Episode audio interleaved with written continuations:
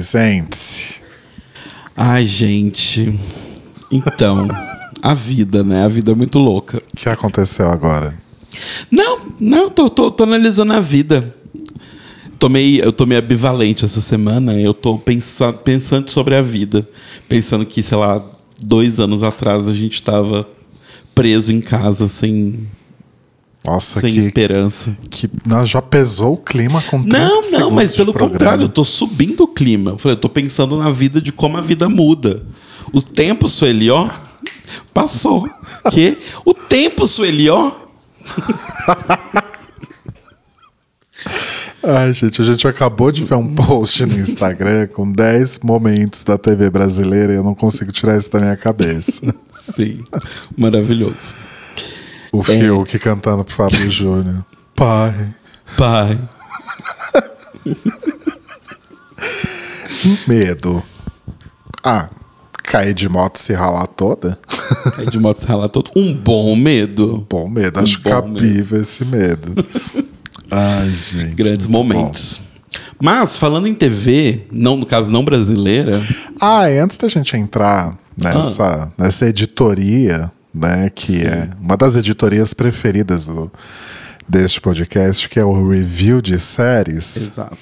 eu acho que só perde pra editoria em crencas em que a gente se mete, né, e furadas que a gente entra, e viagens. Exato. Né? Fora isso, vem o review É a nossa séries. vida, viajar, entrar em roubada e assistir série, basicamente. Basicamente. São as coisas que a gente faz. Eu gostaria que tivessem mais viagens do que roubadas, Exato. Mas tá tudo bem. Queria só fazer um update aqui de, da vida, que é que eu fiz uma tatuagem nova. É verdade. Faz, vai fazer duas semanas. É, um, e eu fiz uma tatuagem que eu tava planejando fazer já há algum tempo, e aí encontrei uma tatuadora que deu na mesma, né? Poderia ser qualquer outro tatuador. É, dado Porque que eu- você basicamente levou o desenho. E também porque o resultado fugiu bastante do, do, do, do, do, do estilo habitual dessa tatuadora, né?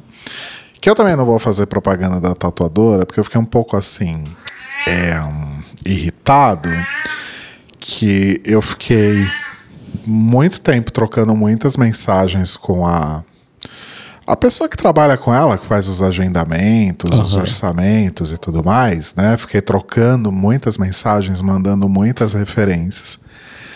E aí, quando eu cheguei lá para fazer a tatuagem, ela não fazia a menor ideia do que eu ia fazer. Ela tava zero preparada. É. Assim, a garota não mandou os- as referências para ela e ela nem se preocupou de ir atrás também.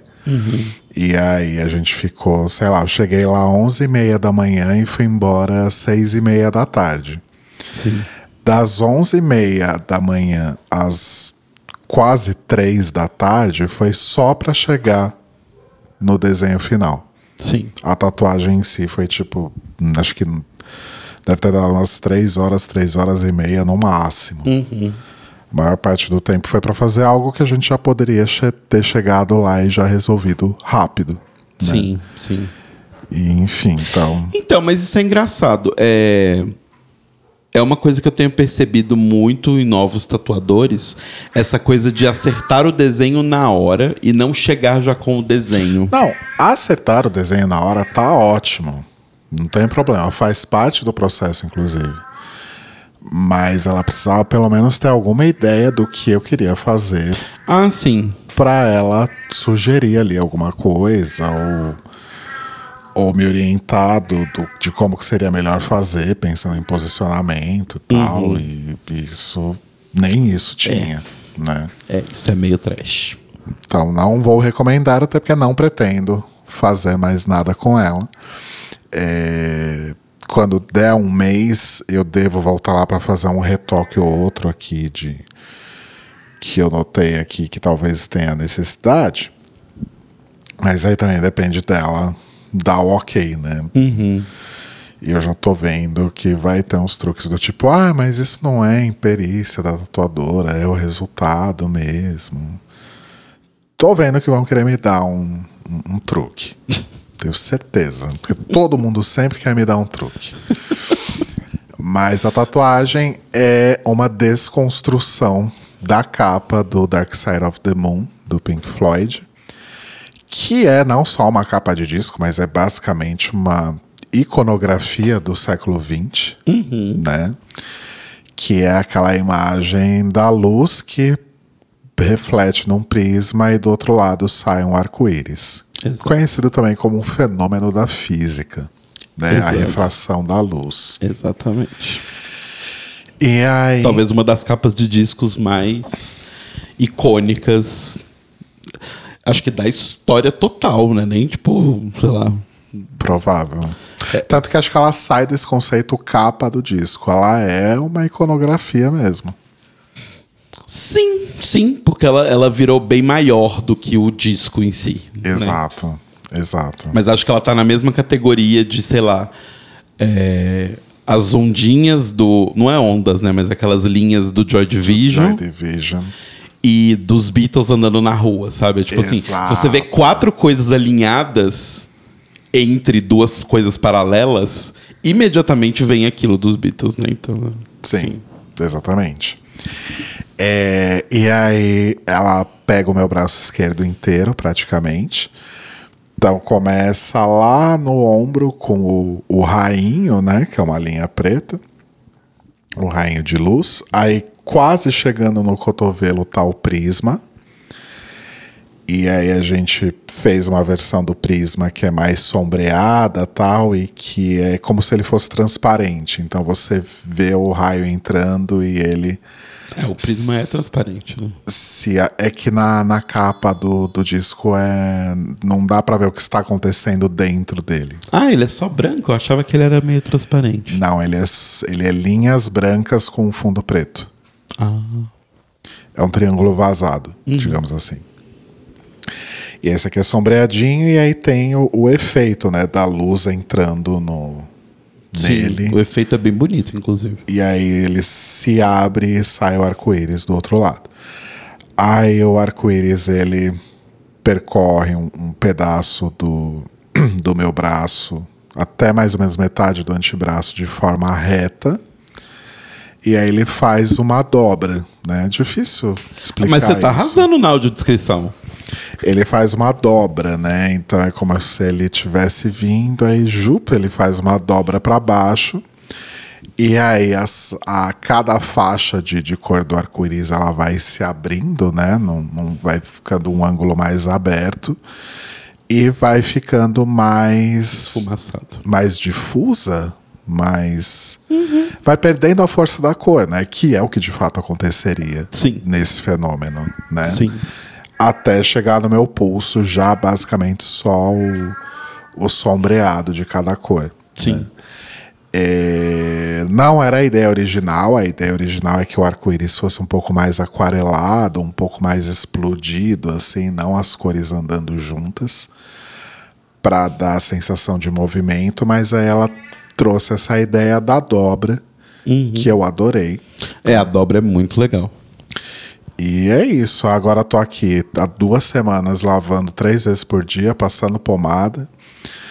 Não estou mais usando plástico, né? Eu só usei o PVC nos, nos três primeiros dias, mais ou menos. Nem era para usar tudo isso, era para usar um dia só, dois talvez.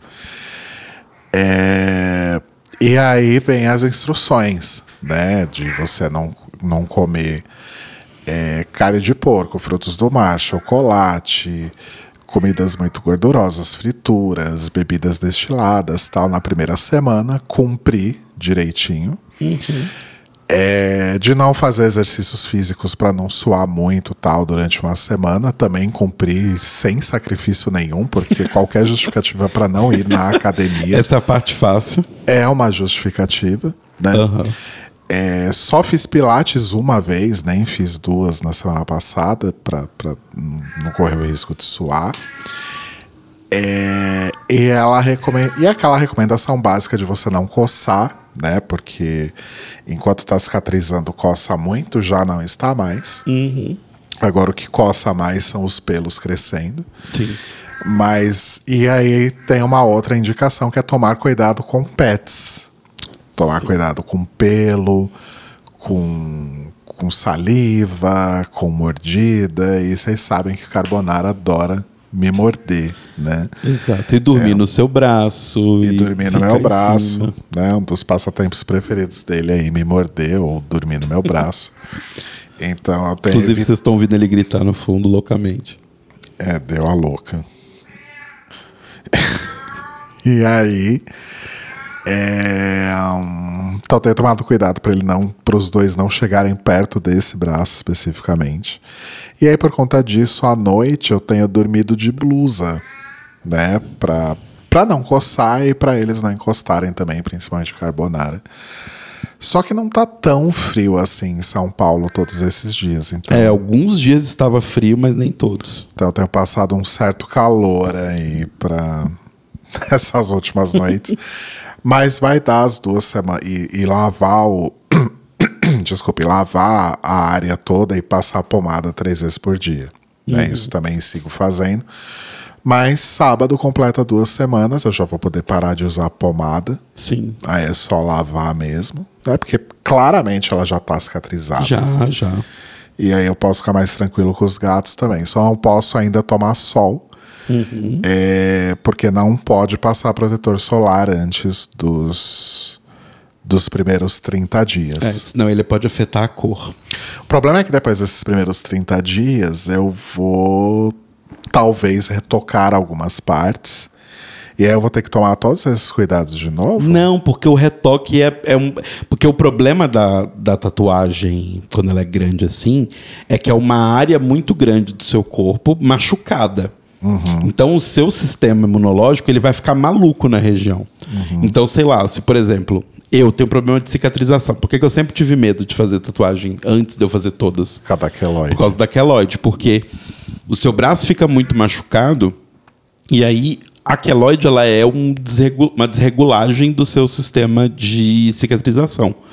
Então, As plaquetas, talvez? é, eu acho que é. E aí o lance é, se você tá muito machucado, o seu corpo tá muito alerta àquele braço. Então, cair um pelinho ali com alguma bactériazinha, ele vai juntar tudo em cima e aí vai infeccionar e tudo mais, entendeu? Mas mas eu acho que não precisa de tudo isso, porque são retoques em área, você não vai retocar ela inteira. Não, não. É, então. É, mas acho que é a primeira vez da, de todas as tatuagens que eu fiz que eu tô seguindo mais do que 100% à risca. Porque todas as outras tatuagens que eu fiz eram pretas, para começar, e eram linhas, basicamente, e eram pequenas. E eram pequenas, todas são fáceis de cicatrizar. Essa aqui pega o braço todo, é toda colorida. Então eu tô tomando muito cuidado, porque também não quero que perca a cor, esse tipo de coisa. Sim, sim. Né? Então tô tomando realmente um cuidado redobrado, mas a partir da- desse final de semana já vou dar uma relaxadinha. Sim. Arrasou. Foi isso. Mas ficou bem bonita. Eu gostei bastante também. No início eu fiquei meio assim, tipo, hum, será que era isso que eu queria? Mas depois que eu vi as cores e tal, e o, e o movimento do, do arco-íris com essa curva e tal, eu, eu fiquei bem, bem feliz. Mas eu que, acho que é normal a gente ficar meio assim, sabe? Acho que a única coisa que eu não teria feito são essas pontinhos, esses pontinhos pretos na, na base do, Uhum. do prisma. Acho que não precisava. Eu gosto deles. Mas tá bonita, tá bonita. Mas eu te entendo. Tipo, o- os primeiros dias do Suminagashi que eu fiz no braço, eu não tava, tipo, muito amando ele, sabe? Eu olhava no espelho, assim, porque principalmente, tipo, tem um espelho de frente pro chuveiro. Aí eu saía do chuveiro e me olhava com ele assim e falava, ai, não sei. Ai, mas é tão bonito. É, então, com o passar do tempo eu comecei a amar. Eu queria ter feito maior, porque a minha ideia original era fazer ele até aqui embaixo, pra ele encostar com a letra do Damian e fazer ele mais, tipo, pra dentro e pra fora. Mas no fim das contas eu gostei de como ele ficou. Ah, mas acho que tá um tamanho bom, tá um posicionamento bom. Sim. É. Aí já tô pensando nas próximas já. É, então, eu já tenho. Eu já tenho, tipo, sei lá, quatro ideias muito sólidas na minha cabeça. O problema é. Uma delas, eu preciso achar uma pessoa que faça realista e que seja, tipo, muito bom. E eu não achei ainda uma que eu consiga pagar. Achei algumas que estão muito acima do meu orçamento. Então eu não quero gastar esse dinheiro agora. Para outra, eu preciso achar uma pessoa que faça. Que, tipo assim, o lance é: tem muitos tatuadores que conseguem emular muito bem desenhos que já existem, né? Então, tipo, sei lá, pegar um desenho do Clamp, sei lá, um desenho de um, de um mangá e tal, e fazer esse desenho só transferir para a pele, né? E é de boa. Só que não é exatamente isso que eu quero. Eu quero fazer uma tatuagem inspirada em X-Holic. Vai ter vários elementos do, do mangá, mas ela é um desenho original. Não existe esse desenho que eu quero tatuar. Então isso, é- isso me deixa meio, meio assim. Que eu quero fazer nas duas panturrilhas. É, a primeira que eu não falei é uma corda em volta da coxa de Shibari. É, aí a terceira que eu queria muito fazer é uma no. Tipo, é reforçar a minha triforce das costas, mas adicionar uns detalhezinhos. É, que ela tá bem apagadinha. Ela tá já, bem né? apagadinha Ela já. tem mais de 10 anos, né? Sim, eu fiz em 2011. Bastante tempo. É, e a outra que eu queria muito fazer, e essa meio que por preguiça minha, que eu não fiz ainda, mas é que eu queria fazer um lettering muito bonito pra tatuar fra- a frase final do, do Capaldi em Doctor Who, que é Laugh Hard, Run Fast, Be Kind. Eu queria tatuar as três. Eu não sei ainda onde exatamente eu tatuaria, mas seriam essas. É, eu também tô pensando muito. é, muito. Como é que fala, meu Deus? É, enfim, tô pensando bastante, com muito cuidado, isso. É, no que eu vou fazer e aonde, em termos de tamanho, posicionamento, etc.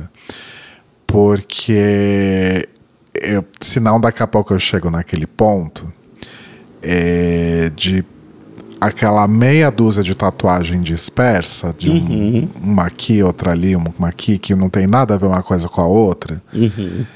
E eu acho feio. Mas eu acho que as suas, elas, elas ainda têm todas um contexto e todas elas são musicais. Elas estão dentro de um tema. É, mas sabe aquela coisa, tipo, de gente que tem uma tatuagem aqui, aí tem outra aqui no outro, no outro braço, aí tem uma no ombro, aí tem uma nas costas, e tipo, aquele monte de coisa esparsa, desconexa, que não tem nada a ver uma coisa com a outra. Eu acho que tatuagem, ou você tem uma, Começou as regras. ou você fecha o braço. Ah, não, não acho. Então você tá me criticando, porque as minhas são esparsas, são soltas. Mas você pretende fazer mais, você não vai parar aí. Sim, eu pretendo fazer mais. Então, Mas, inclusive, eu não sei se eu cubro essa tatuagem de Harry Potter. Mas, enfim, deixa pra lá. eu acho que não. Acho que não. Ai, que não sei. Toda vez que eu olho pra ela, dá um... Eu queria cobrir o Everything Must Go, mas agora que eu fiz essa justamente no mesmo braço, vai ficar um pouco difícil de cobrir. É. Eu vou abstrair que ele existe e é isso aí. Ah, gente, o corpo se joga fora e tudo mais. Ah, A gente vai morrer um dia. Exato. É, isso posto, é, eu queria falar daquilo que a gente vai falar, só que eu queria falar de uma coisa Ah, antes. meu Deus. Tá, vai. já entrando no tema TV, que é um reality da Netflix. Que eu acho Ah, que, sim. que eu acho que é novo, Eu acho que é novo, acho que é novo. que se chama Sobreviventes ou Outlast, em inglês. em inglês, o, o tema original. Que é basicamente uma meia dúzia, uma meia dúzia não, acho que são 12 pessoas. São 12. Uns 12 Não, 12 não, 16. uns 16 hillbilly lá, caipira americano, que eles E, assim, entre esses 16 tem vários Hellbilly e tudo mais. E tem umas pessoas, tipo, sei lá, professor de yoga. Aham. Mas, enfim. Inclusive a professora de yoga é uma das mais malignas, mas enfim, né? Detalhes. É, pegaram essas 16 pessoas, é, que tem pessoas que, é, sei lá, de vários tipos de, de, de profissões e coisas do tipo, mas geralmente são pessoas que estão associadas a coisas que envolvem, sei lá, caça, construção. É, então, mas, Mas, várias. não necessariamente. Não necessariamente, porque É. várias pessoas ali são sobre. é, Eu não sei como é que falaria isso em português. É porque em inglês é diferente. Sur- survival Survivalists. e né? survivalist. Eu não sei como seria em português. Nossa. Sobrevivente e. Acho que nem existe. Eu acho que não existe uma palavra, mas é assim: que eles falam survivalist, que são essas pessoas que têm esse hobby. Deixa eu ver no Google Tradutor. É, que são pessoas que sabem se virar. né? Então, o- a ideia do programa é: pega essas 16 pessoas, leva elas para uma fucking ilha do Alasca em novembro, no final de novembro, e fala: beijo, meu anjo, mua, se vira. Aliás, nem final de novembro, final de dezembro, porque, pelo que eles falam, o inverno está tá para chegar, então é final de dezembro, não é final de novembro. É, ele traduz survivalist como sobrevivente É, mesmo. acho que não tem uma, uma diferenciação em Enfim, português. são pessoas especializadas em sobreviver. Exato. É basicamente E aí pega isso. essas 16 pessoas, joga elas numa ilha, no Alasca, no final do ano, onde, né, para quem não sabe, lá é inverno, no- nesse final do ano, frio pra um cacete. Joga essas pessoas ali em- eh, perto de um rio, né, numa ilha ali, numa parte que tem um rio chamado Rio Meca, né? Neca. Enfim. Deve ser Nica, né? Que, É. que pronuncia. tem o, o rio lá. E essas pessoas têm que sobreviver. E aí, qual que é o lance todo do, do jogo? Não tem regras. Mentira, tem regras, né? Mas assim, a, a- a Ah, As regras, basicamente, são as regras que se aplicam à, à vida normal, que é tipo, não mate pessoas, não machuque pessoas. É. Mas é porque a propaganda do show é não, Não- existe nenhuma Não regra. É. agrida pessoas, porque senão você vai preso Exato. depois, né? E aí o lance é, essas pessoas estão acostumadas a fazer esses caminhada e fazer, tipo, subir a trilha da montanha, não sei o que lá, e acampar e caçar. Então elas são pessoas que estão meio que preparadas para sobreviver sozinhas. Sim. Então, tipo, ela sabe ditar o próprio ritmo de comida dela, ela sabe ditar o próprio ritmo de água, ela sabe ditar várias coisas. Só que o desafio do negócio é: você não tem nenhuma regra, mas para vencer você precisa estar em grupo. Se você estiver individual no programa e passar 24. Do momento em que você está individual e passar 24 horas e você ainda está individual, você tem que sair do programa. Isso.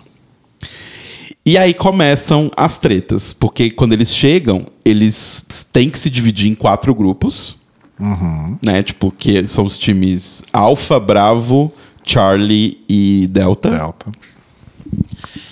E, e eles ganham, tipo, uma mochilinha com, sei lá, um. Nem fósforo, né? Mas sei lá, um chiclete e uma pedra afiada e fala assim: ah, sobrevivam. E vão embora de helicóptero. E eles têm que se virar. E assim, essas pessoas não se conhecem e elas têm que sobreviver no fucking Alasca. E, Com tipo, temperaturas negativas. com temperaturas negativas, sem comida farta, porque novamente é o Alasca e o inverno está chegando, então, tipo, não tem um monte de coelhinhos e cervos e bichinhos assim na natureza e blueberries e berries para poder pegar em qualquer lugar. Não, eles estão no eles estão basicamente num deserto. A diferença é que ao invés de faltar água, falta comida. Posso só fazer um parênteses de um tema totalmente off-topic? Ah. Você perguntou se a Ana Maria Braga estava viva, né?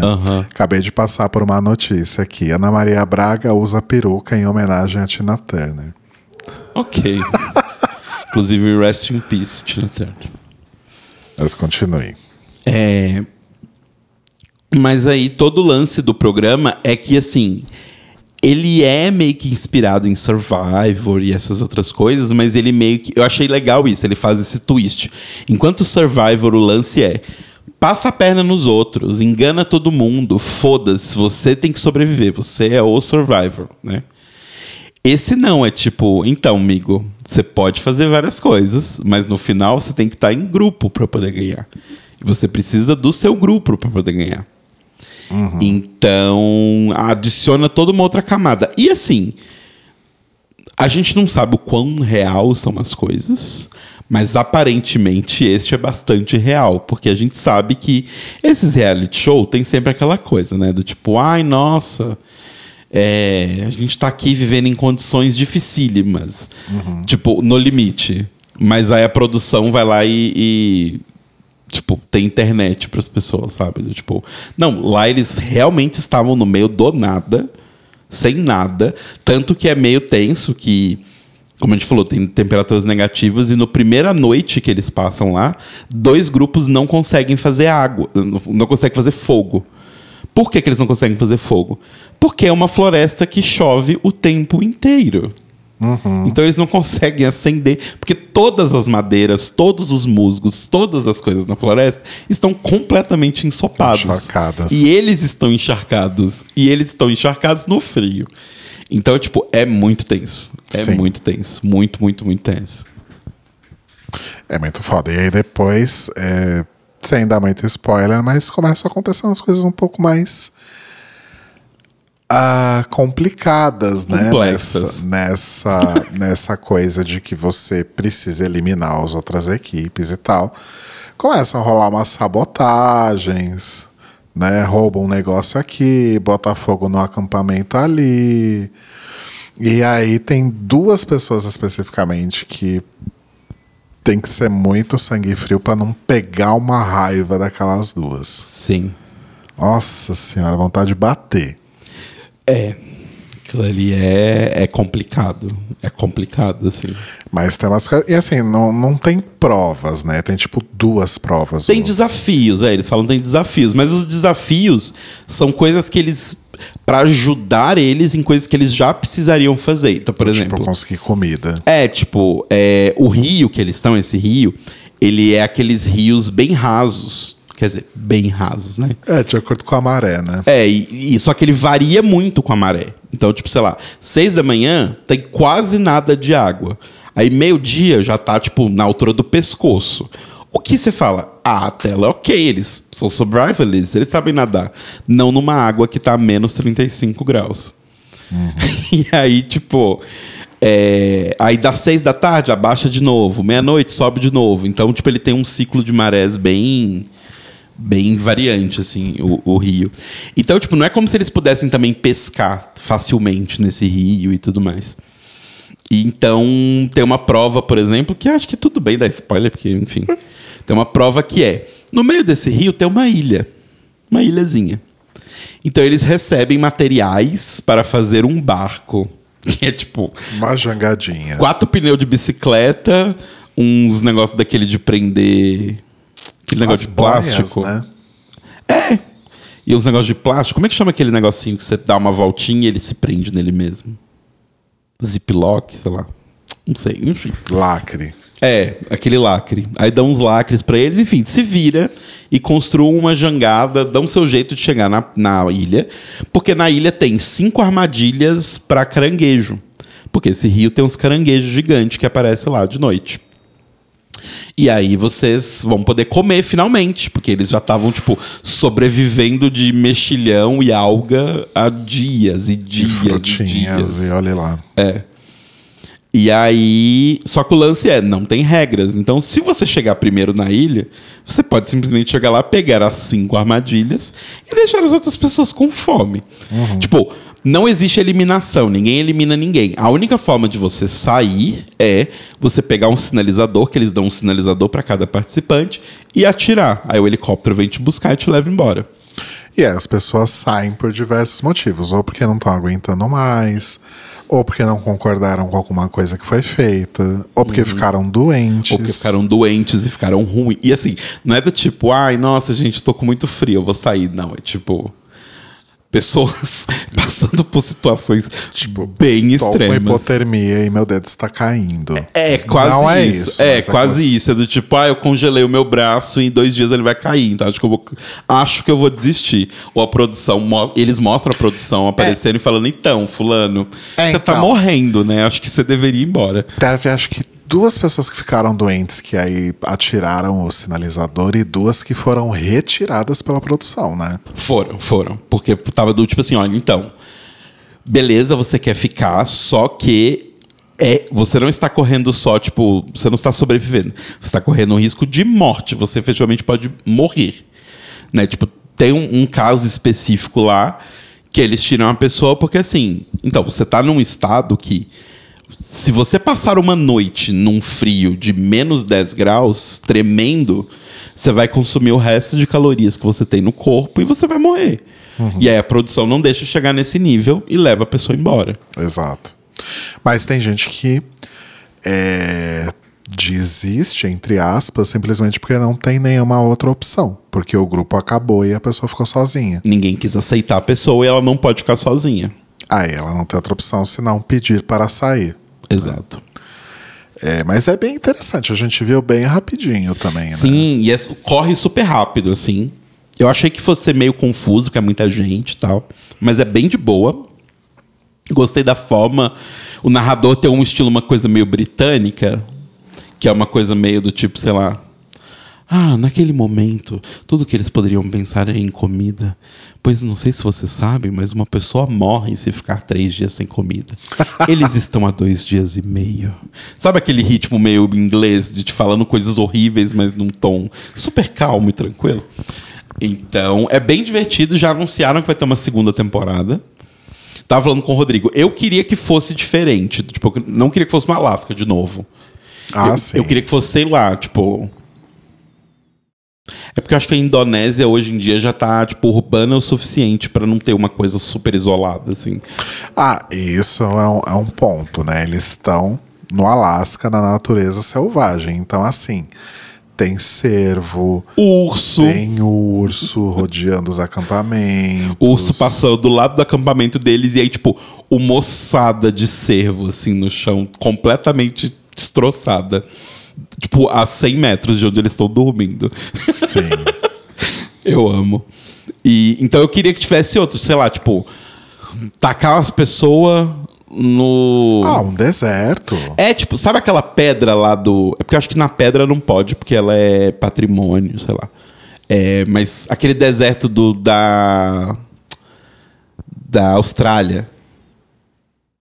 Que faz, tipo, 60 graus no deserto.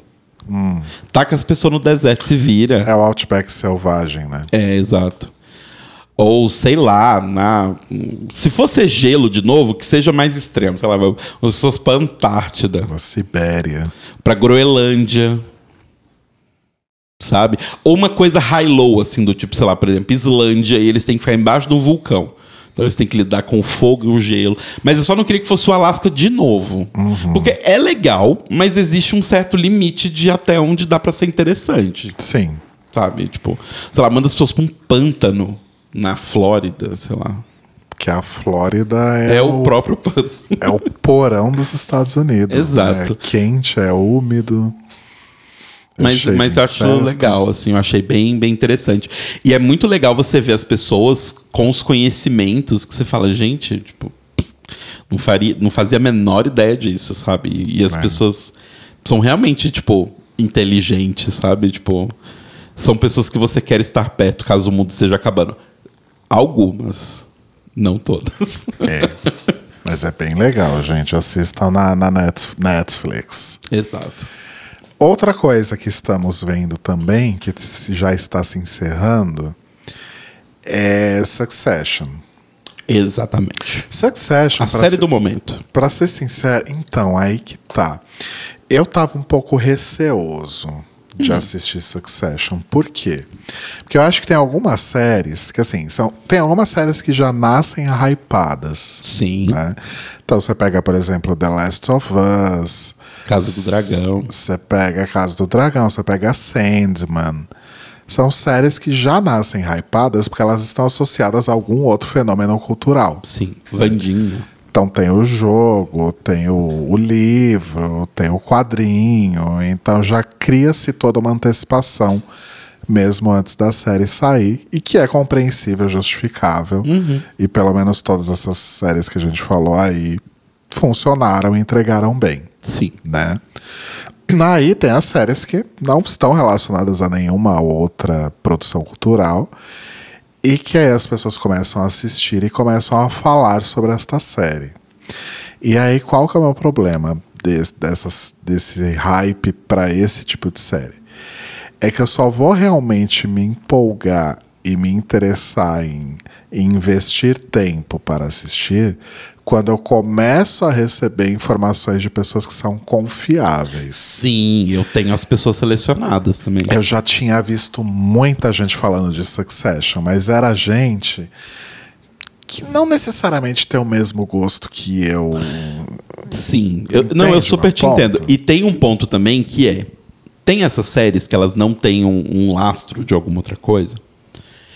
E eu acho que, às vezes, as pessoas.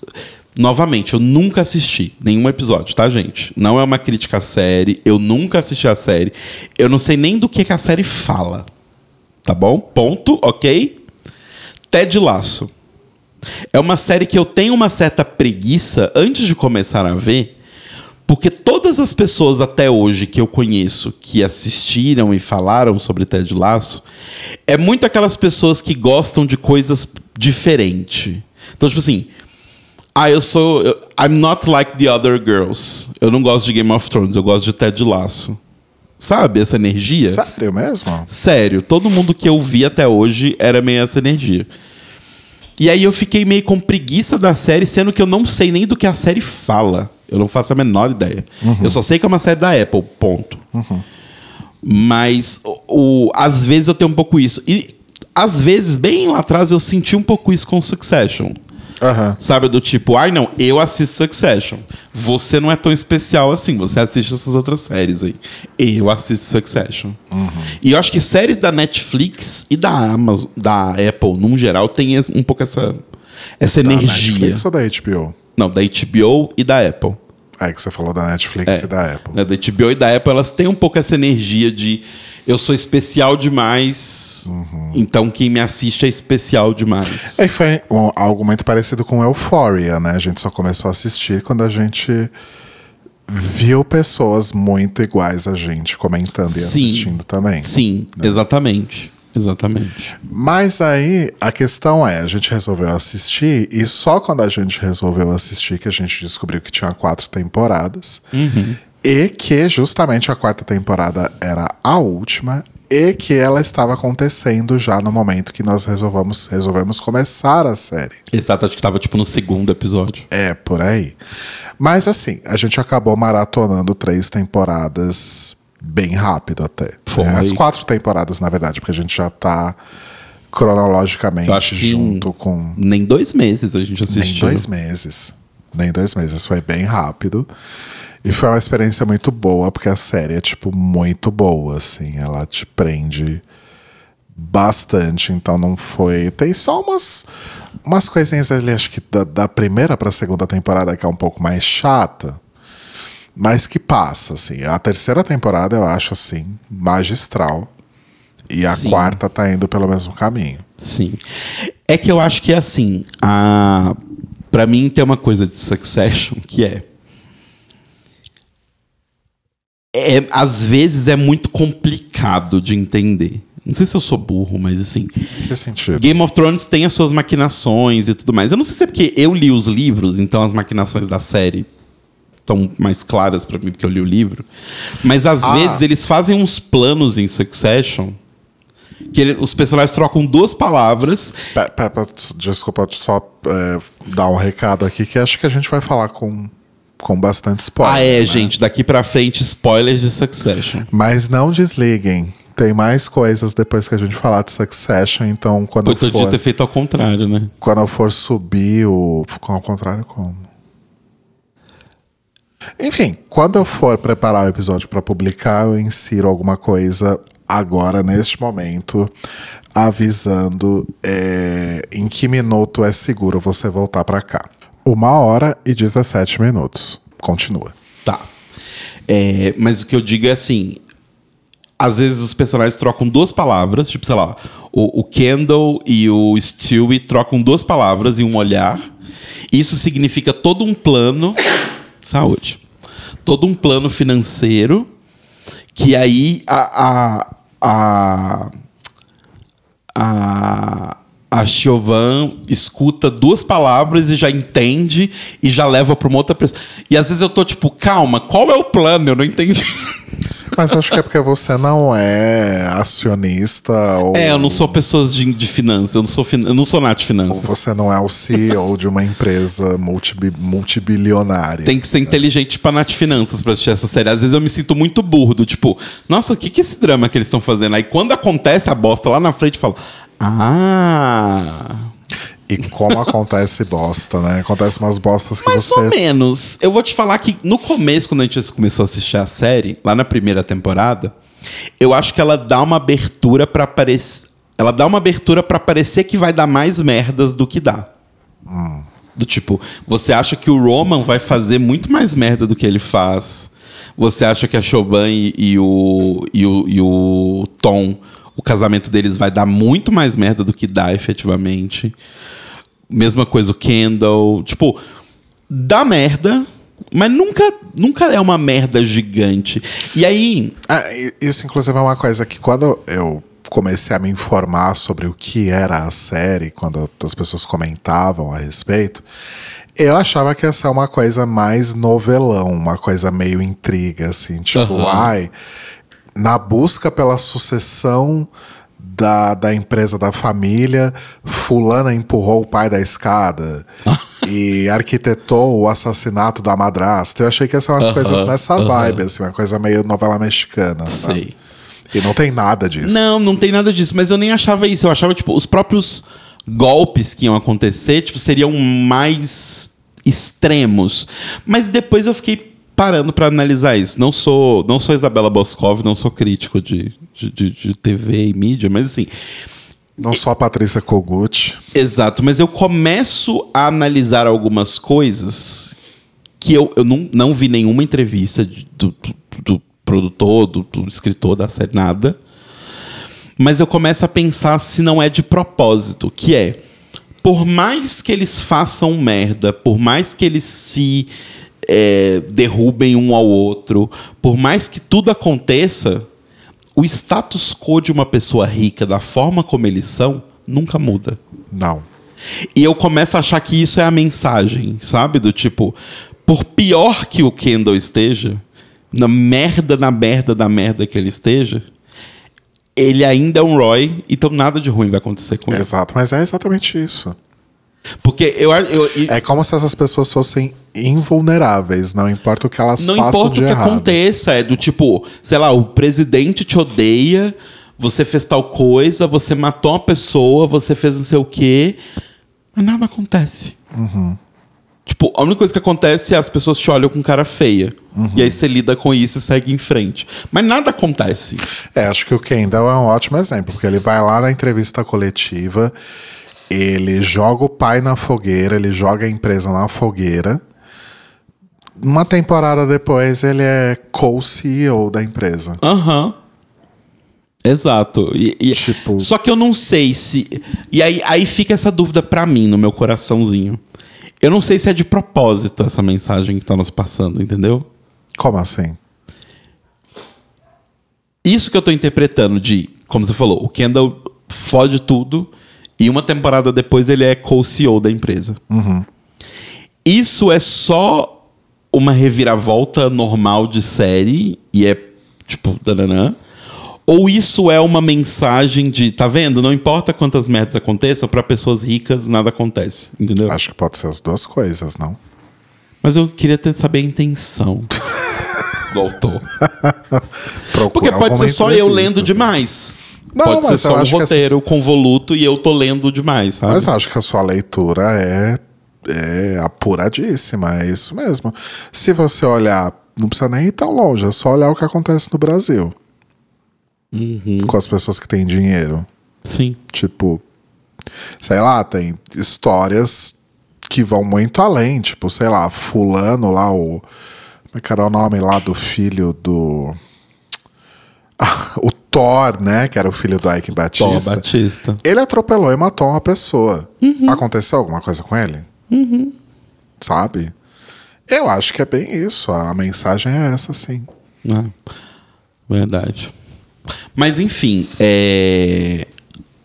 Mas a série é muito boa. Tipo, eu acho que é, os roteiros são muito bons. Tipo, são histórias bem escritas, a forma como elas são escritas. Sim. Mas eu acho que a melhor coisa dessas séries é o elenco. Não, a- o elenco e a caracterização dos personagens, tipo, são todos muito únicos, assim. E são pessoas que, por pior que elas sejam, e que por mais dinheiro que elas tenham e que a gente nunca vai ter, nem se a gente trabalhar 250 anos, você consegue ver que aquelas pessoas podem ser reais. Porque quando a gente você pega essa série que tem essa galera que é muito rica, que é muito ah, é difícil se relacionar com aquilo porque a gente nu- nunca vai chegar lá, né? Mas acho que no caso de Succession você consegue eh, não entender ou muito menos eh, dar razão ao que essas pessoas fazem ou deixam de fazer, porque elas fazem coisas horríveis. É, nenhuma dessas pessoas é pra ser gostável. Mas você consegue ler que essas pessoas são humanas também, como a gente. né? Elas não são seres extraterrestres como a maioria dos ricos nas séries são pintados, né? Aham, aham. Como se fossem pessoas completamente fora da realidade. Eles estão na nossa realidade, só que eles têm muito dinheiro e eles fazem o que eles quiserem. Sim. Bom, mas pra quem ficou aqui e não se importa Acabou? com spoiler? Já? Não, Ah, não. tá, ok. E não se importa com spoiler, é, mas não sabe da série, uma Até explicação. porque já, até porque já demos vários. É, mas uma explicação básica da série. É, a série Succession é sobre uma família, a família Roy, que é composta pelo Logan Roy, que é o, o patriarca da família, que ele é. Eu não sei se existe uma pessoa que ele é para representar, mas ele é para representar um desses caras, tipo o Roberto Marinho da vida, que é dono de um conglomerado de mídia gigantesco. Então tem mídia impressa, mídia televisiva, tem algumas coisas de internet, mas pouco ainda. E isso, inclusive, é um dos temas né, do negócio todo. Tem parque, tem cruzeiro, enfim. É uma coisa meio tipo. Eu acho que é meio que uma. Uma caricatura, entre muitas. Não sei se é uma caricatura, mas é uma, uma, uma referência à empresa dele a Fox, Disney, Marvel Sim. né, esse conglomerado de empresas que tem tudo. Tem estúdio de cinema também, Sim. o negócio dele, enfim. E aí conta a história do Logan, porque ele já é um cara de uns. O, o primeiro episódio é aniversário de 80 anos. Acho que sim. É. De 80 anos dele. E ele tem quatro filhos. Um filho mais velho, que é do primeiro casamento, que não, não liga para as coisas. Não liga, entre muitas aspas, para as coisas Liga da pro empresa. dinheiro, né? Mas ele não quer Ele liga pro dinheiro. É, mas ele não, não liga ali para as questões da Que empresa. é e o Connor, que é uma pessoa completamente delusional, Completamente, completamente. completamente odiável. Pra mim, ele é o pior, assim, não Ele- o pior, mas ele é o personagem mais odiável da série inteira. Ele talvez seja o mais fora da realidade ali, né? Porque de repente ele encarna que ele quer ser presidente dos Estados Unidos. Exato. Do mais absoluto nada. Baseado em quê? Sabe? Com qual Com capacidade? a autoridade de um homem branco rico. É, enfim. É, aí tem o. Logo depois dele, né? E do segundo casamento do Logan Roy. Você tem o Kendall Roy, que é. O- o- o- teoricamente, aquele filho que sempre viveu à sombra do pai, né? Então, sempre quis ser igual ao pai, sempre quis fazer tudo que o pai faz. Admirava o pai, de certa forma. Mas, assim, o sonho dele é um dia substituir o pai. E que num primeiro momento tava dando certo. Tava indo por esse caminho. Tava começa com isso indo nesse caminho. É. Aí É depois é, tem. quando ele fode com a aquisição da, da empresa lá do mocinho oriental, que eu não lembro o nome O da Lee. empresa. Putz, eu não lembro o nome É da quando empresa, ele mas fode é com Lee. essa aquisição que ele começa a ser O Lawrence Lee. colocado de lado. Sim. né? Aí depois tem a Chauvin, que é a única filha mulher, que ela, ela está envolvida com a empresa, mas ela não trabalha na empresa. Mas ela é, ela é, ela trabalha com política. Ela trabalha como consultora política, né? Sim. Assessora. Não Ela é consultora, consultora política. E ela está envolvida porque ela namora, ali mora junto com um cara que trabalha lá, que é o Tom. né, que trabalha na empresa. E Gente, e assim, logo nos primeiros é, episódios é, tem um, um detalhe que é muito pequeno, mas que, nossa, me deixou tão transtornado, que é o fato de que eles têm um cachorro o Mordale. e o cachorro vive dentro do apartamento. Aham. Só que ele vive dentro do apartamento, dentro de um cercadinho que ele não consegue mal se movimentar ali dentro. E não tem uma cena do cachorro que ele não esteja dentro do cercadinho. Nossa, isso foi tão revoltante. Sim. E aí já começou a pautar o como que tipo de pessoas que são essas pessoas, né? É, então tem a Chauvin, que ela não se envolve diretamente na empresa, mas ela tá meio que ali. E o Roman, que é o, o, o filho mais novo, que trabalha na empresa, mas ele trabalhava no setor de, de filmes ali. Ele não tava na parte é, administrativa principal, né? Vamos colocar ele de Nova York. E aí começa a série com ele indo pra lá, pra, pra volto, saindo do, do- de Los Angeles, de Hollywood, indo pra, pra Nova York. Nossa, eu não lembrava disso. É, ele trabalhava com os filmes. E aí começa toda a série porque claramente o Logan está com 80 anos, então em algum momento ele vai É, ele se tem- aposentar. Ele chega até um AVC logo no primeiro episódio, não é? Exato. Não, só que antes disso já tava meio que, tipo, todo mundo esperava, fazia sentido, que ele passasse para o Kendall. Porque o Kendall é o filho mais velho e. Quer dizer, o mais velho interessado pela empresa, né? Sim. E ele trabalha junto com o pai, ele tá ali dentro da empresa o tempo todo. Então, tipo, teoricamente faz muito sentido que seja ele. Só que ali, logo antes de ter um piripaque, o Logan meio que deixa claro que então, não vou me aposentar não. Tá? Eu vou continuar e é isso aí. Só que aí ele vai lá e tem um piripaque. E aí começa toda a confusão, porque eu acho muito louco, porque assim, a minha relação com meu pai é um pouco mais saudável. Mas ela, é, ela me lembra muito a relação do Kendall com meu pai. Com o pai dele. Que é uma coisa meio do tipo. Eu quero fazer o que você fez, mas ao mesmo tempo eu quero mostrar que eu sou muito melhor que você. Não é uma relação muito saudável. É, e também a sua relação com o seu pai não é necessariamente uma relação cheia de abusos psicológicos e Não, e não, até isso que eu tô falando, né? físicos, Não, não, é, não é horrível do jeito que é, mas tem lá, tem a sua quantidade de abusos. Enfim. Mas. E aí tem um personagem também que é introduzido logo no primeiro episódio, que é o Greg, que é neto do irmão do Logan. Então ele é sobrinho neto do Logan. O Logan é o Gruncle. dele. E, e a mãe do, do, do, do Greg meio que dá um empurrãozinho, tipo, ah, cola nessa família aí. É, porque ele trabalhava num parque da, da, da, da família, né? Um parque que é dessa família, dessa empresa.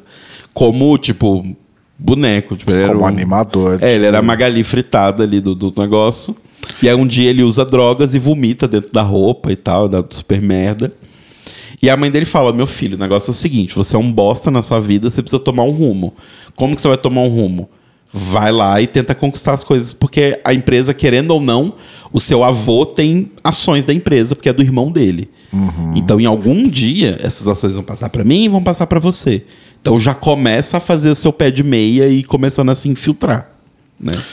corta pra, pra essa última temporada, ele é bras- basicamente o braço direito da pessoa responsável pela maior rede de TV dos Estados Unidos. Exatamente. Né? E ele começou como um nada. Parece que deu certo. Mas acho que o legal. O que você tá procurando? Não, não tô procurando, tô vendo o negócio aqui. É, mas eu acho que o legal é que tem essa questão realmente dos personagens serem muito interessantes, de terem as suas profundidades ali. E todo o elenco é incrível, né? Sim. O, o Jonathan. Como é que é o nome dele? Do, do, do, do Kendall. Jeremy Strong. Jeremy Strong. Ele chegou a ganhar um M, Chegou pela segunda temporada, que pra mim realmente é a melhor atuação dele. Que é a do que morre o garoto. Isso. E, e a que termina com ele falando os negócios da empresa na coletiva de imprensa. Isso não é na terceira? Essa é a segunda. Tá, a morte do garoto é na primeira ainda. Não, a morte do garoto é no começo da segunda. Que a morte do garoto é um fim de temporada. Então é a primeira. Ah, então é na primeira. A- aí, é, enfim, aí tem o Kieran Culkin, que é o irmão do Macaulay Culkin, né, que faz o, o Roman, que eu acho ele, é- ele fenomenal, esse cara, ele é muito bom, porque assim, eu acho que cada um dos filhos tem tem as suas particularidades, tem as suas Que características. são ali odiáveis do seu jeitinho especial. e que é muito marcado, inclusive, até fisicamente. O Kendall, por exemplo, claramente ele é uma pessoa neurotípica que provavelmente sofre de algum transtorno de bipolaridade ou algo do tipo. Eu acho que ele tem claramente depressão profunda. Porque ele tem episódios de mania que são muito claros, assim. Tipo, quando ele faz uma coisa, assim, que ele acha que é foda, ele entra num estado de mania absurdo. E quando alguém traz ele pra terra, nem que seja um pouquinho, ele já muda, assim, o semblante. Ele vira o Sad Candle, né? Sim. Que tem um perfil de Instagram que é Sad Candle alguma coisa. Não Sad. Kendall looking. Kendall Não, é Looking Kendall Sad. Looking Sad. Kendall Looking Sad, é maravilhoso. E ele se transfigura, assim, completamente. Então esse ator, Jeremy Strong realmente é muito foda, porque ele sabe imprimir direitinho essas mudanças de episódios de mania do, do, Uhum. do Kendall. A Chauvin é caras e bocas o tempo todo. E eu acho que ela tem uma E coisa. ela é extremamente expressiva, Uhum. né? E eu acho que ela tem uma coisa muito legal que é. Eu acho que, em, em vários sentidos, ela é a mais parecida com o Logan.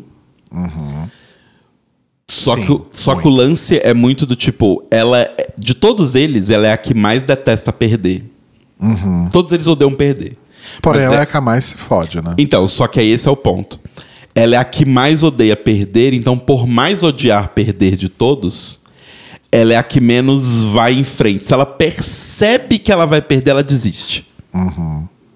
Sabe aquela coisa do tipo: se eu desistir antes de perder, eu nunca perdi. Eu, só- eu desisti. Eu saí porque eu quis.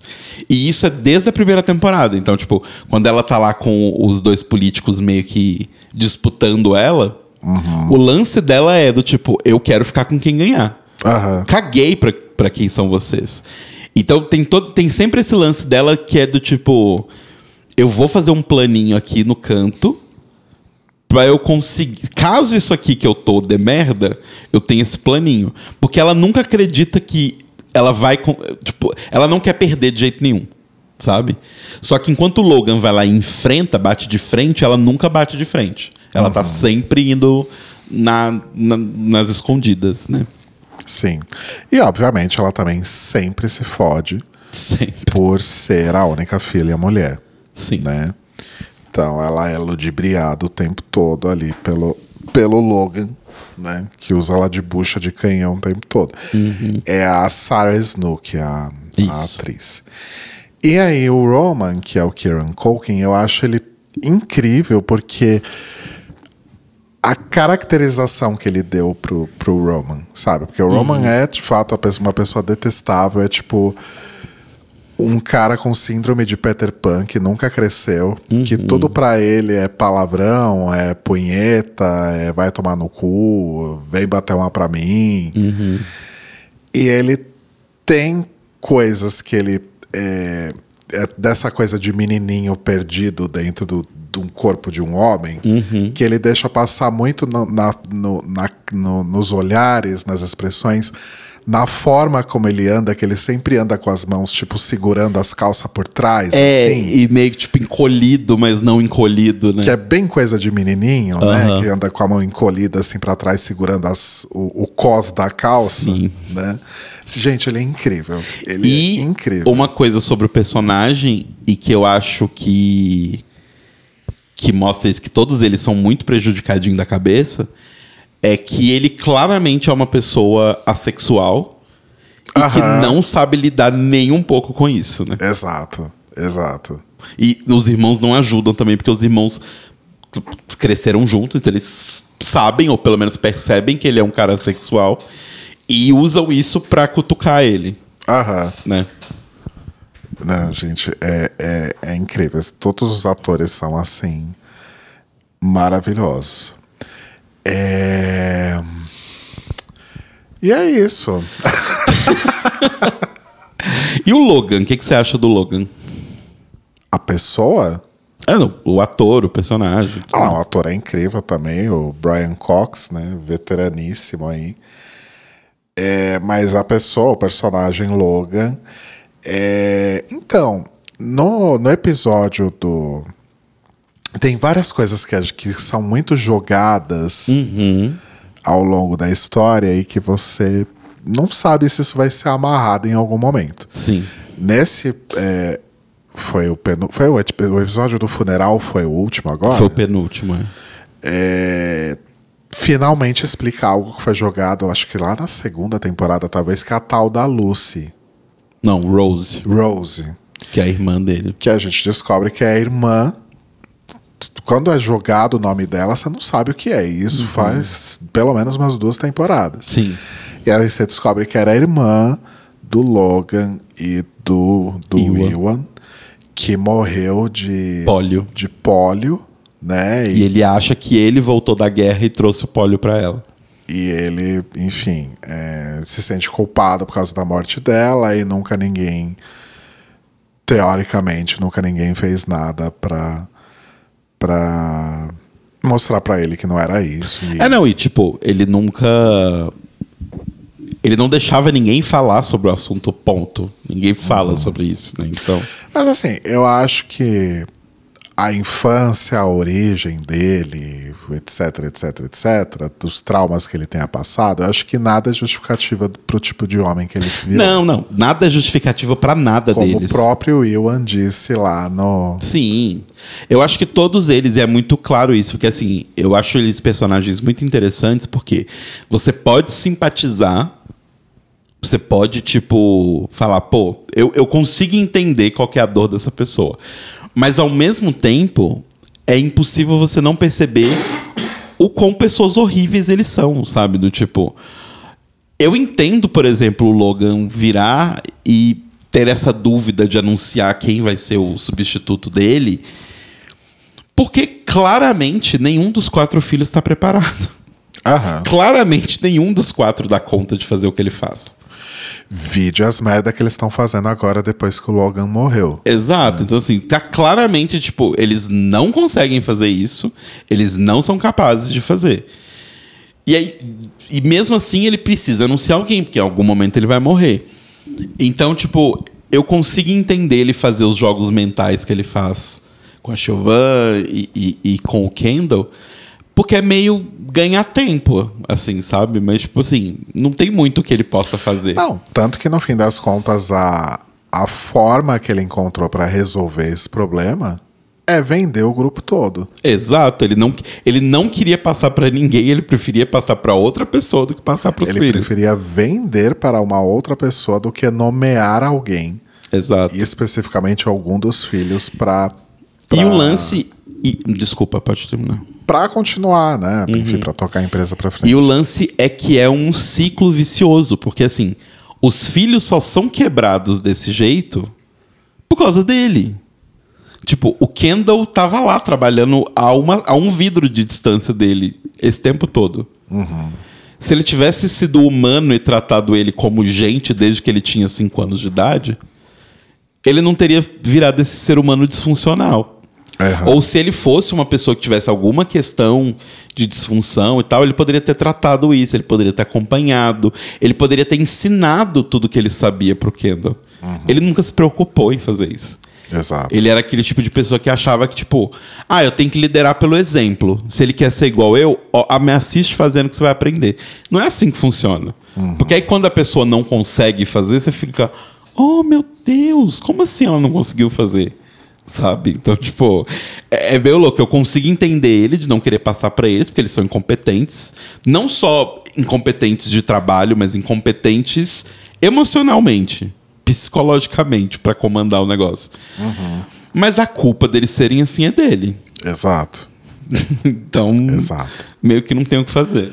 Vamos para três teorias da conspiração aqui. Pro, ah, pro final já ou não? É, né? É.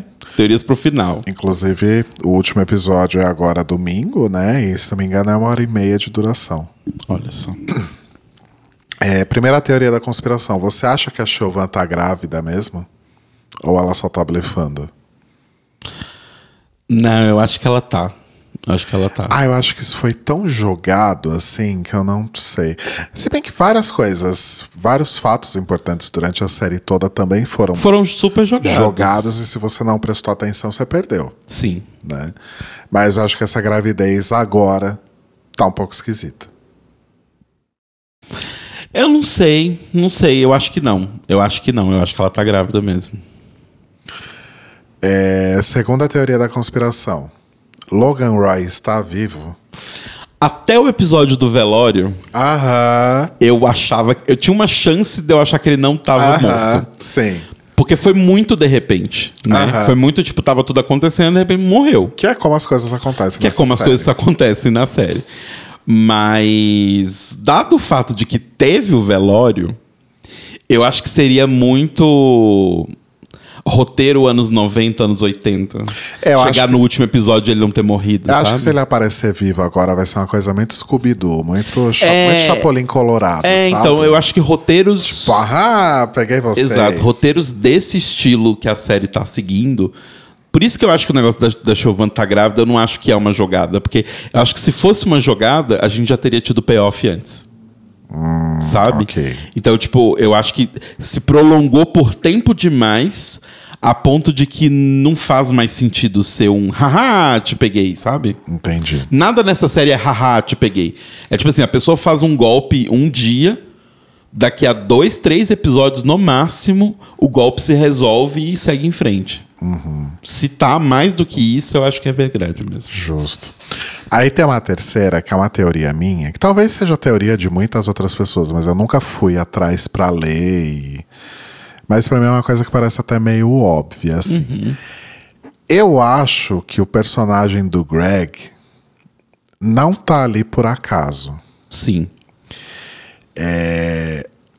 ficou muito. Ele. é, A cena, né, que apresenta o Greg, se eu não me engano, é a. É a segunda cena do primeiro episódio. Eu acho que é a pri... Não, a primeira começa com o Kendall no a carro. primeira é o Kendall subindo pra fazer a negociação. Aí tem a abertura. E aí eu acho que a próxima cena já é é, ele do Greg. vomitando, é. Ele vomitando lá no, no, no parque. E a gente tá acompanhando o Greg aí meio que orbitando tudo. Né? Ele tá orbitando ali o tempo todo. Mas ele tá chegando a lugares. Sim. Ele, inclusive, tá se aproximando do, do Lucas Madison, que é o possível comprador da Waystar. Exato. A, a Siobhan já convenceu o Lucas que uma das formas de garantir que ele não vai ter problemas com o governo americano, com o novo presidente que acabou de ser eleito, O presidente Trump lá, basicamente. o, né? o novo Trump, né? Ele não vai ter problemas com esse cara, é, problemas de regulação por aquisição por, por uma empresa estrangeira, esse tipo de coisa, né? Que não vão melar o negócio, é, se ele nomear um CEO americano é, que vai, entre aspas, ser ali meio que mais uma marionete dele só para representar ali no, lá dentro, né? Um papel de CEO e tal. Ah, e a Chauvin meio que deixou, nem implícito, né? Deixou bem explícito de que ela poderia ser esse CEO. Sim. Eu acho que esse CEO vai ser o Greg. Sim, faz bastante sentido. E aí a gente finalmente vai entender por que, que o Greg é tão importante pra série. É, porque assim, no começo, lá na primeira, segunda temporada, eu acho. Nem na segunda, acho na primeira mesmo. Eu achava que a função narrativa do Greg ia ser ser o orelha. Aham. Que é uma coisa clássica de roteiro. Você tem o Harry Potter. Como o Harry Potter não sabe nada sobre o mundo da magia, toda vez que algo aparece, alguém precisa explicar pra ele e pra você, leitor, o que está acontecendo. Eu achava que a função do Greg ia ser essa. Só que essa série não faz isso. Essa série não explica coisas. Né? Como a gente falou, essa série joga coisas. Então, tipo, ah, sei lá, não, você já conversou com o Carl, não sei o que lá, conversei. Não, não explica quem é o Carl. Você vai descobrir quem é o Carl depois. Ah, não, porque a Rosa, né, que a gente falou, da Rose e tal. Só vai descobrir depois. Não existe a função de orelha. Então não existe uma função narrativa pro Greg. Então eu super concordo com você. Eu acho que talvez o final seja isso, sabe? Seja o Greg ficar como esse CEO marionete e por ele tá tudo bem. Tipo, o que ele mostrou é que assim, ele consegue fazer o trabalho de ser um zero à esquerda muito fácil. Desculpa, fui pegar ar, tossi. É, mas assim, é, é que eu também não sei até que ponto isso é mu- muito óbvio. É, é bem óbvio. Porque a série que se chama Succession. Claro, é uma série sobre quem vai substituir o patriarca ali, o dono da empresa, etc. Filhos disputam ali que- quem vai ser essa pessoa. Eita. Opa. Perdi a voz. Bebe uma água aí.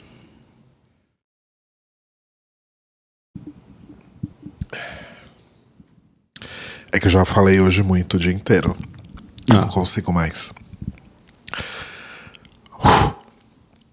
É, claramente não vai ficar com nenhum dos três.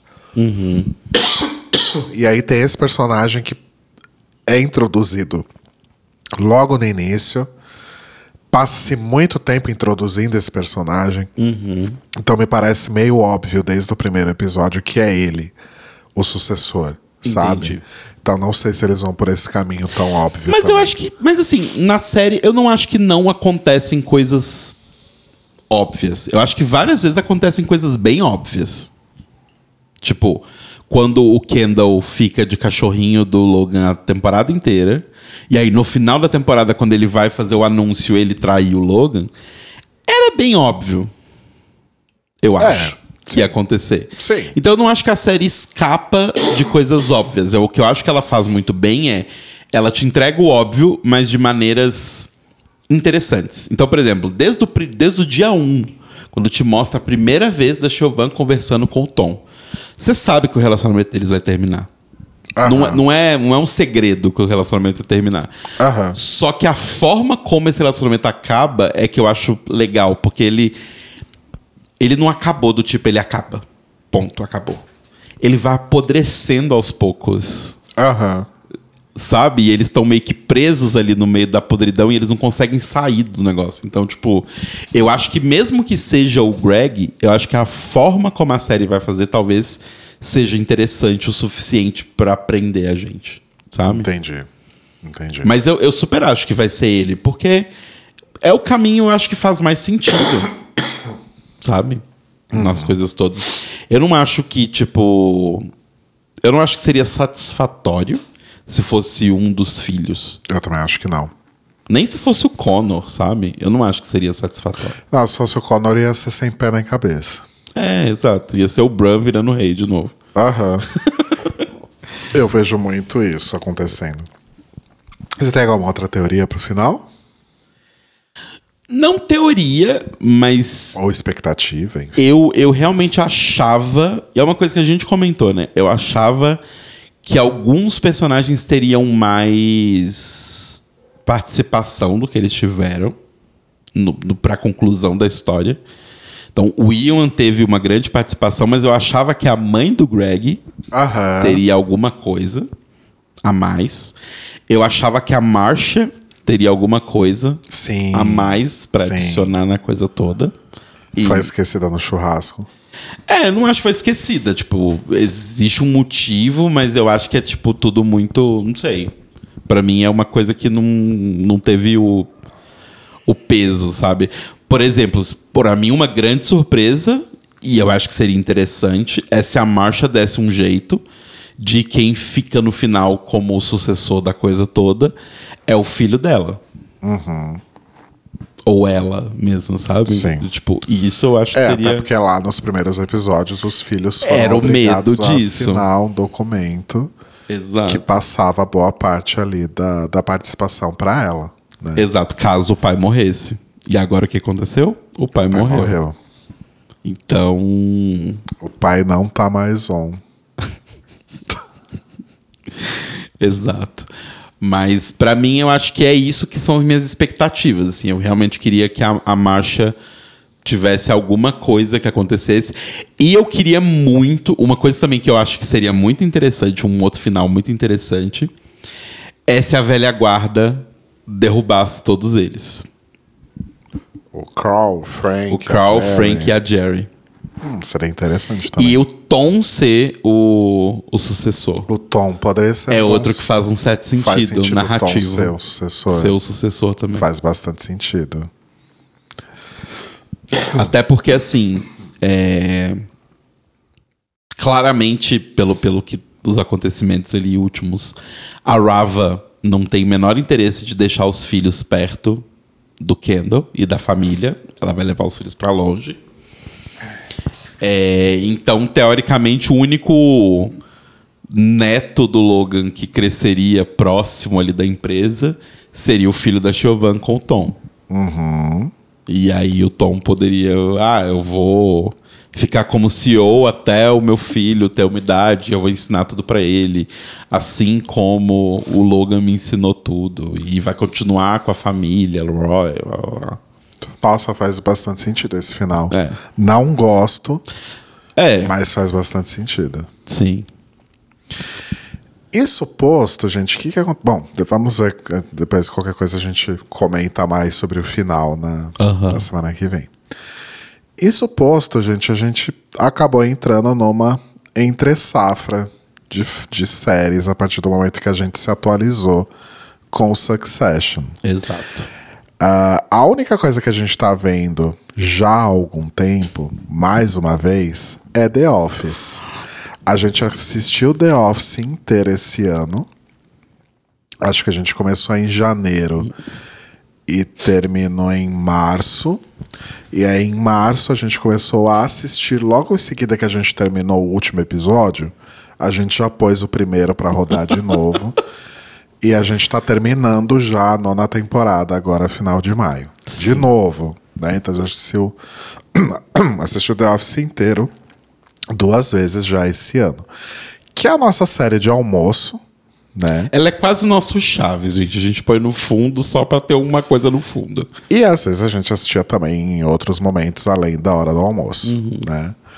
Ah, e aí, primeiro que a gente precisa de uma série nova pro almoço, mas a gente começou a assistir Next in Fashion agora, né? Sim. Que é aquele reality de moda da Netflix. Mas já tá pra acabar também. Que a gente. Ah? Já tá pra acabar daqui a pouco. A gente viu dois episódios. Justamente, tem oito. Enfim, precisamos de séries pro horário do almoço. E aí tem que ser série de meia hora e comédia. Exato. Porque a hora do almoço é aquela hora que a gente já passou muito nervoso durante o dia. e aí a gente vai sentar, comer e assistir uma coisinha pra relaxar a cabeça e se preparar pra passar mais nervoso durante a tarde. Exato. Né? E a gente precisa de séries pra assistir à noite. E aí a gente tem tido uma certa dificuldade de achar. A gente tentou começar a ver a segunda temporada de Cidade Invisível. Nossa. Porque a primeira temporada a gente achou ok. A gente conseguiu passar por ela toda. Mas o primeiro episódio da segunda temporada já foi sofrível. É. Aí eu sugeri pro Telo pra gente assistir Black Knight, que é uma série coreana de distopia, futuro apocalíptico, etc, Uhum. etc. O Telo achou que deve ser uma grande bomba. A gente E tem quatro tentou. episódios só, não vai resolver nosso problema. São- é, isso é verdade. Aí a gente começou a assistir uma animação. Como que é o nome? Mulligan. Mulligan. horrível. que é a Terra é invadida por alienígenas, só sobram algumas pessoas e uma delas vira o presidente dos Estados Unidos e o cara é um extremo babaca. A gente não conseguiu terminar o primeiro episódio também. Não. Aí, É tipo, pega tudo que tem de ruim em todos esses desenhos adultos, Simpson, é, Rick and Morty, é, BoJack Horseman, junta tudo de ruim que tem nessas coisas e bota num desenho. É esse negócio. E aí, eu joguei lá no, no Twitter e no Instagram. É, pedi para as pessoas darem recomendações de séries legais pra gente. Eu vou falar algumas sugestões que foram recebidas aqui. É, mas eu já adianto. E o Telo não sabe, o Telo tá, tá ouvindo isso pela primeira vez. Sim. Mas já te adianto que teve duas séries que foram citadas por muita gente. Aham. Você consegue adivinhar quais são? Não. A primeira é Ruptura. Ah, já assistimos. que a gente já viu, né? Concordamos com a indicação, realmente ótima série. E a segunda é justamente Ted Lasso. Ted Laço. Mas, gente, o problema é como assistir coisas da Apple. Eu não vou comprar uma TV da Apple só pra assistir uma série. tem no tem um aplicativo na nossa TV, no, no Tem? Fire Stick, tem aplicativo, Ah, eu achei que aquela vez a gente não tinha conseguido o aplicativo. mas a gente não tinha o Fire Stick. Eu sei que tem, gente- tem o aplicativo. Ah, não, então tá. Agora tem, talvez não tivesse antes. É que eu lembro quando a gente começou a ver Ruptura, era um saco, A lembra? gente tinha que assistir no A computador. gente tinha que assistir no computador. E no Mac, né? E é no o- Mac, tinha que tirar o Mac da gaveta escondido que ele tá. Que tá podre, no meu Mac não funciona mais Mac de direito. 2011. Aham. Mas vamos lá falar as outras séries. No Ah. Twitter eu recebi uma indicação de Ted Laço e recebi uma indicação de Enxame. Enxame. Deixa eu pesquisar aqui. Ah, tem uma que a gente queria ver, mas não tem na. Só tem na Paramount Plus, Que é Yellow Jackets. que é Yellow Jackets. Teve uma pessoa que recomendou. A gente pode tentar ver no stream. A gente pode tentar ver no streaming. Ó, Enxame é uma temporada, uma série que tem uma temporada até o momento. Fã obcecada toma medidas drásticas e violentas pela sua artista pop predileta. É da Prime Video. Ok. Então no Twitter eu só recebi essa e uma indicação para Ted Laço. Ah, porque, enfim, Twitter eu- não uso mais, então basicamente ninguém vê nada do que eu posto ali, mas. Aí no Instagram eu recebi várias. Eu só preciso achar agora. Tá. É. Precisa ter tido final, porque senão tem uma que eu amo que foi cancelada depois da segunda temporada. Raised by Wolves da HBO Max. Tem uma da Netflix fofa também que vi tem pouco tempo que chama Lockwood and Co. Nunca ouvi falar de nenhuma das duas. Mas assim, gente, desculpa. Se a série foi cancelada na segunda temporada sem final, É. eu não vou me Aí investir. temos aqui Ted Laço, Barry da HBO. A gente viu um ou dois Então, episódios. A gente viu uns dois ou três episódios de Barry e você não gostou. É. Eu teria continuado. Eu já ouvi muita gente falando bem dessa série, gente confiável. Entendi. Mas falam que ela melhora ou, ou não? Aparentemente sim, né? Porque Não, mas você gostou dos dois dos primeiros episódios. eu achei ok, eu não teria parado de ver. Eu Tá. parei porque você não, não, não quis continuar. Tá, a gente pode tentar. É, Ruptura, Maniac. Maniac é aquela série da Netflix, né? Que a gente começou a ver e dropou. Que é com o Jonah Hill e a, e a E Emma Stone. Stone. É. A gente largou no meio, eu, Eu não acho que a gente largou no meio porque era pirado demais. Acho que a gente não tava na época de coisas piradas. Aí temos Yellow Jackets, temos Ted Lasso, Marvelous Miss Maisel foi outra que teve muitas indicações, Sim, mas a gente mas já... estamos acompanhando atentamente. É, aí depois Shrinking e Succession. O que, que é Shrinking? Shrinking, série. Um terapeuta em luto começa a quebrar as regras dizendo a seus clientes exatamente o que ele pensa. Ignorando seu treinamento e ética, Jimmy se vê fazendo grandes e tumultuosas mudanças na vida das pessoas, incluindo a sua própria. É uma série da Apple TV. É de comédia? Tá com cara, né? Ah, não sei, dá pra ir pra dois lados. Tá. Aí temos Ruptura de novo, Marvelous Miss Maisel de novo e Daisy, Six, Daisy Jones and the Six, que eu já ouvi falar, é uma série da, da Prime Video, eu acho. Mas é uma minissérie, na verdade, diz aqui. Em 1977, a banda Daisy Jones and the Six saiu da obscuridade e alcançou o estrelato, mas o grupo acabou abruptamente deixando os fãs desolados. Décadas depois, os integrantes finalmente concordam em abrir o jogo e revelar a verdade. É da Prime Video. Parece interessante também. Sim. É, essa é drama. Shrinking, comédia dramática. Ok. Tá. É, um, The Power na Amazon. The Power. Nem ideia. The Power. Power. Será que é essa? Puta merda, seis temporadas. É na Stars. Será que é a mesma série? Não sei. Jamie St. Patrick, conhecido como Ghost, é um rico proprietário de uma boate requintada de Nova York. Porém, ele leva uma vida dupla, já que além de empresário, é o chefão do tráfico de drogas da cidade. Hum, s- hum. Não sei. Todas as flores. Ah, é. Todo mundo fala de todas as flores. Todas as flores. É, acho- que eu até animaria ver todas as Eu flores. animo. Muita gente. É novela ou é. Ou... É tipo uma novela, só que é na Globoplay. E Queen Loretta na Netflix. Queen Loretta. Diz aqui que é minissérie também. Após passar décadas longe de casa, um renomado alfaiate e drag queen de Paris volta à sua cidade natal na Polônia para se reconciliar com a filha.